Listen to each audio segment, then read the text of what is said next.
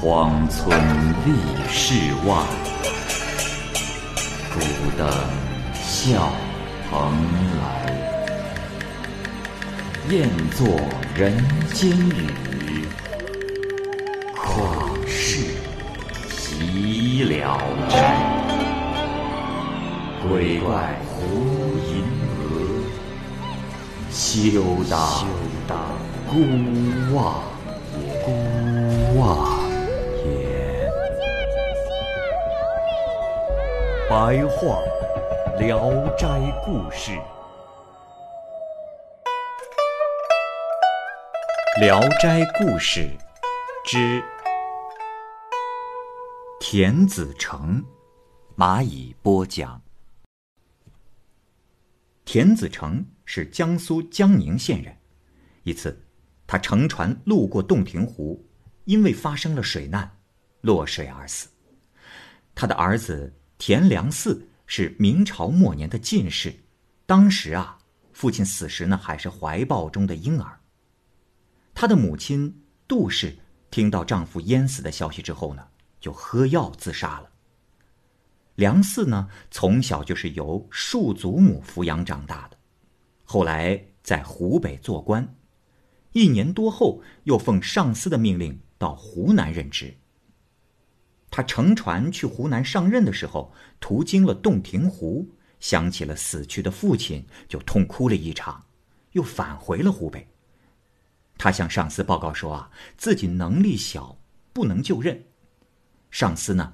就把他降为县丞，隶属汉阳县。他呀，仍旧推辞不去上任。在上司的极力督促下，才勉强到任。但从此放荡江湖，不认真尽职。一天傍晚，船靠在江边，这梁四啊，就听到了洞箫声是悠扬悦耳。他借着月光朝箫声走去。约摸是走了半里路，只见旷野中有几间茅屋，茅屋里呢闪烁着微弱的灯光。梁四啊，就靠近窗户，偷偷的探望。只见这屋子里呀，有三个人正在喝酒。上座的是一个秀才，年纪三十岁左右；下座的呢是一个老翁；侧坐的是一个吹箫的人，年纪最轻。那少年只吹完了一段，老翁是拍手叫好，秀才呢却面壁沉思，好像什么也没听到。老翁就说：“你看咱们这位卢师兄，呃，定是有了好诗了，不如吟诵一遍，也让我们一起欣赏一下，如何？”于是秀才就吟道：“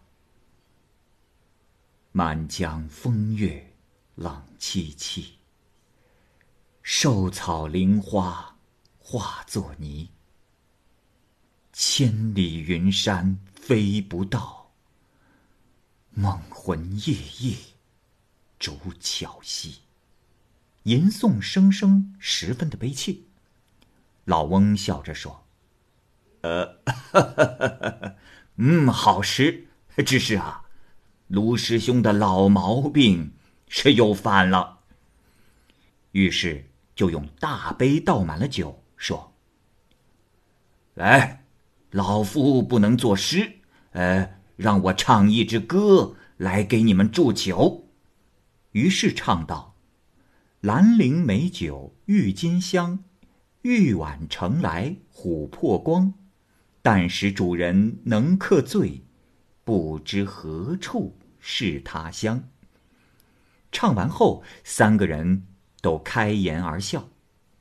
这时，少年站起来说：“哎，我且出去看看，现在月亮偏到什么位置了。”说完，就突然走了出来。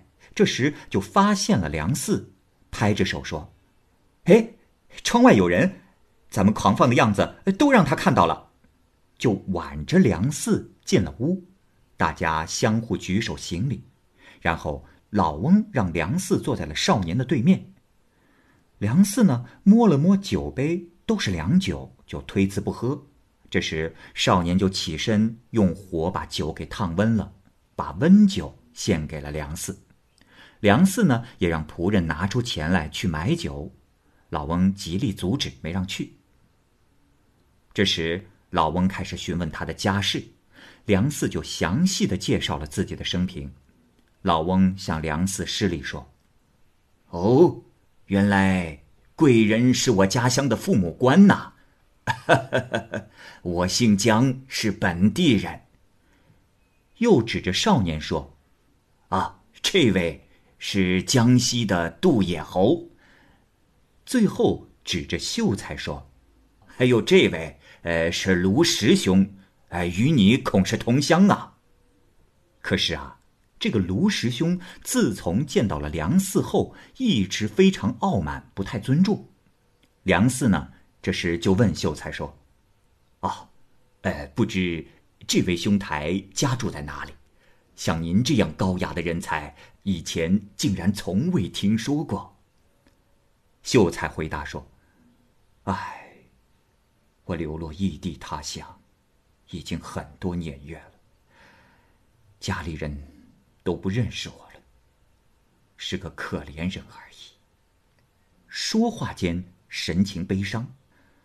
老翁这时摇摇手打断他说：“哎，不该这样说话。呃，这好朋友相逢，哎，不痛痛快快的喝上几杯，在这里唠唠叨叨，岂不让人烦？”说着，就端起了酒杯，一饮而尽，说：“我有一个提议。”呃，我们大家一起行酒令，呃，说不上来的可要罚酒。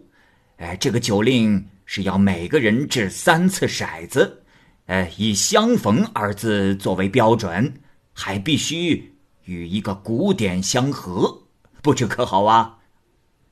说完，自己先至，得幺二三，于是唱道：“三加幺二点相同。”鸡黍三年约饭公，朋友喜相逢。接着轮到少年，只得两个二和一个四。他说：“啊，各位见笑了。呃，我不曾读书，只知道些俗礼典故啊，请莫见笑。呃，四加双二点相同，四人聚义古城中，兄弟喜相逢。然后是卢师兄，只得了两个幺。”和一个二，他说：“二加双幺点相同，吕相两手抱老翁，父子喜相逢。”最后是梁四志，点与卢师兄相同，他说：“二加双腰点相同，卢荣二鬼款林宗，哎，主客喜相逢。”行完酒令，吕四起身告辞。这时，卢师兄才起身说：“哦，这么快你就要走啊？呃，我还有事要问，希望兄台再待一会儿吧。”梁四就又坐下，问他：“不知大哥还有什么事啊？”鲁师兄说：“是这样，我有一个昔日的好友，呃，他叫田子成。”淹死在了洞庭湖，呃，不知与你是否是同族？梁四说：“这田子成是我已经去世的父亲，呃，不知你怎么认识他？”陆师兄说：“哦，小时候我与他是好朋友，他淹死的那天，只有我一个人看到了，就收拾了他的尸骨。”埋葬在了江边了。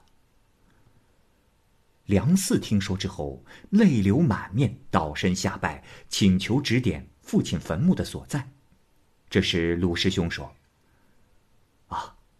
公子快快起身，明日你再来此地，我会指点给你。总之，那地方也容易辨识，离这儿并不遥远。只要看到那坟上有丛生着十根芦苇的。”就是了。梁四流着泪，与众人拱手而别。回到船上，这梁四是一夜没睡，回想卢师兄的神情话语，都像是有些原因。第二天天一亮，梁四就去找卢师兄，可是前一天晚上他来到的茅屋和所有的陈设都不见了，心里呀越发的惊讶。于是呢，自己呢就按照卢师兄指点的地方去寻找父亲的坟墓，果然就找到了。只见坟上有一丛芦苇，数了一遍，正好和卢师兄说的数目一样。这时他才恍然大悟，原来卢师兄的名字正是假托坟墓上十根芦苇的暗示。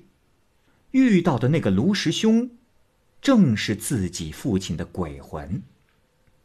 梁四又详细的询问了当地的人，原来，二十年前有位姓高的老翁，富而好善，凡是遇到溺水淹死的人，都会让把尸体打捞上来埋葬好，因此呢，这里就有几座坟。于是，梁四挖开坟墓，取走了父亲的尸骨，弃棺回家。回到家里，把事情的经过告诉了祖母。祖母确认，那位卢师兄的相貌和他的父亲是一点不差。那江西杜野侯是梁四的表兄，十九岁的时候淹死在江中，后来他的父亲流落在江西，又明白了为何卢师兄的诗句中有“梦魂夜夜竹桥西”一句，是因为他的母亲杜夫人死后啊，就埋葬在。竹桥西侧，这呀也是田子成怀念妻子的诗句，只是不知道那位老翁是什么人。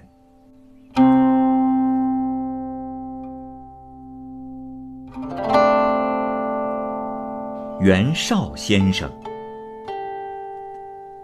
韩元绍先生当秀才的时候，突然有个差人来到他的家里。说他家的主人想请韩先生啊到他家里做家庭教师，可是呢，并没有带来主人的名帖。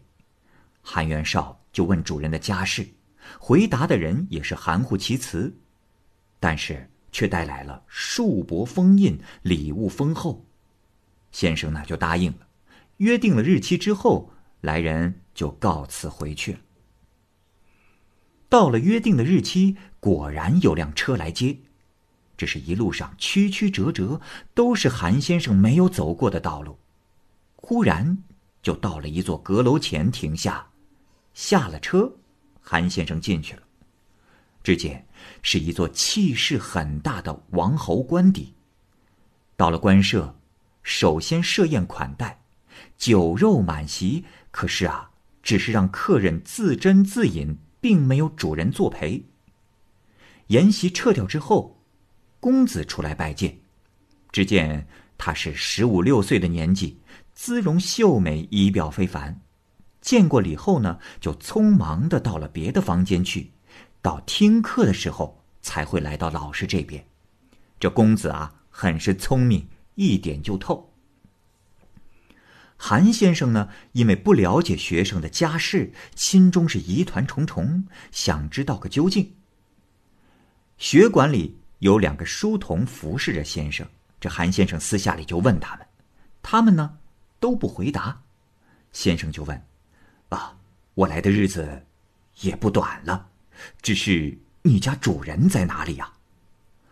回答的人只是说主人事情很忙。先生啊，就求他们私下里带他去瞧瞧。书童呢，就是不同意。先生就再三的请求，这时书童才带他到了一个地方。只听在这座大殿中传来的是拷打和痛苦的叫喊声。韩先生呢，就从门缝里往里一看，只见一位君王坐在殿上，阶下呀是剑树刀山。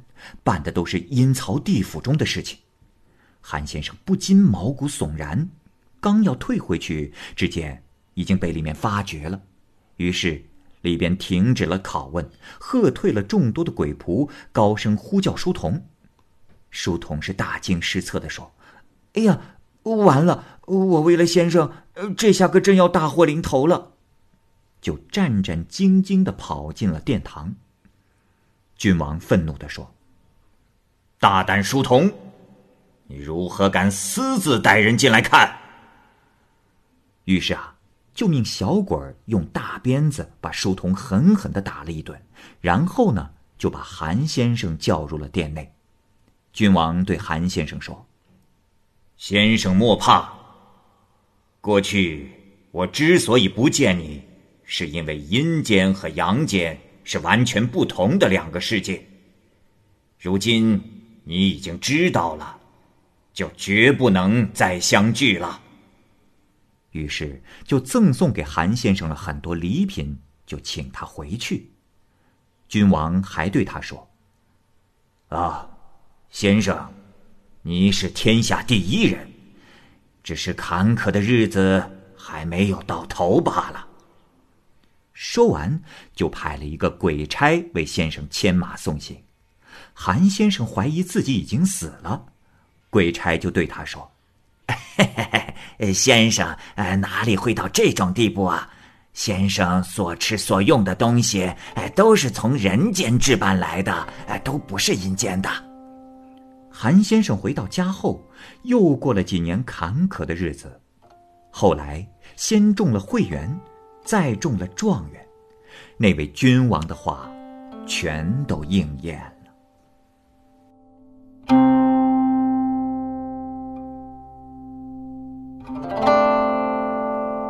京城赋。山东费城的高梦说啊，他任成都太守的时候，遇到了一桩奇案。起初啊，一位西部的客商住在成都，娶了一个青城山的寡妇。不久呢，那位客商就因故回乡了。一年多以后又返回来，可是这夫妻二人一团聚。当天晚上，客人就突然死了，和他一道经商的朋友心里怀疑，就向官府告发了。官府呢也怀疑妇人与别人有私情，就极力的审问，严刑的拷打，可是妇人始终都不肯招认，于是呢就把这个案子移交给了上司，可是上面呢也因为缺乏确凿的证据，就搁置了下来。就这样，妇人在狱中被关押了很长的时间。后来，高太守的官府中有人患病，就请了一位老医生，无意中就说起了这件事儿。这个老医生听完之后，就急忙问道：“敢问大人，呃，那个妇人长得是不是尖嘴？”太守觉得这医生问的很奇怪，就反问道。哦，难道这其中有甚奥秘吗？起初啊，医生不肯说，经过再三的追问，他才说：“据老夫所知，这里青城山周围有几个村子，呃，村子中的妇女，呃，很多都和蛇交尾，呃，之后所产下的女孩都长着一副尖嘴，哎，这种女人的私处里面会有一样东西，样子像蛇的舌头。交欢之时，那里会伸出舌头来，一旦进入了男人的尿道里，这男人就会立刻脱阳而死啊！太守听了非常吃惊，还不太相信。医生又说。老夫还知道，啊，这里有巫婆，能用药，哎，使妇人心意淫荡，哎，那舌头就自己伸出来了。到底是真是假，大人可以用此方法检验的。于是高太守就按照医生的说法，让巫婆如法炮制检验狱中的妇人。那妇人的私处里果然有舌头伸出，这样疑团就解开了。然后高太守就将案子报给了上司，上司也用同样的方法进行检验，这才免了妇人的罪。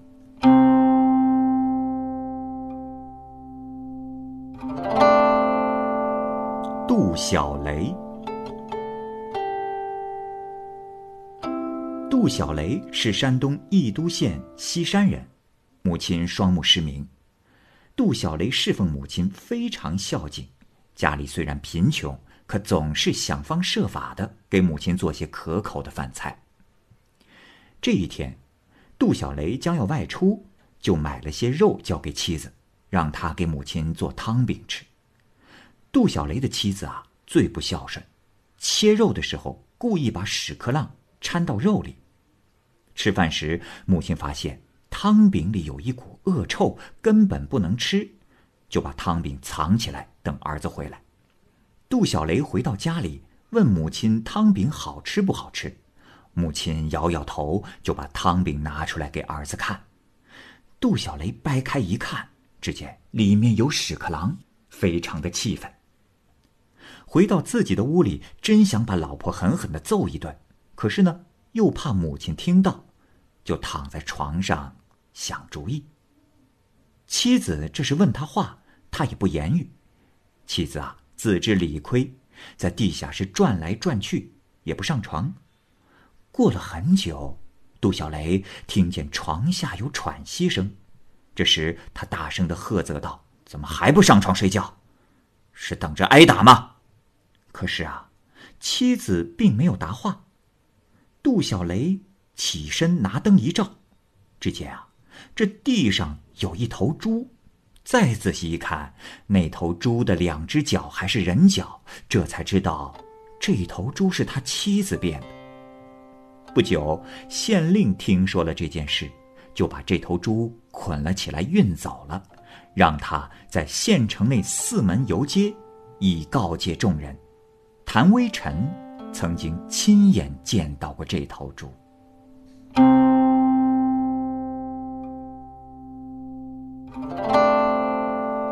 车夫有一个车夫推着一车很重的货物上坡，当他竭尽全力的推车的时候，一只狼跑来咬住他的臀部。车夫啊，想撒手，但是又怕车子滑下坡，不仅到时候货物会摔坏，自己也有可能被压在车子底下。于是啊，只好忍着痛继续上推。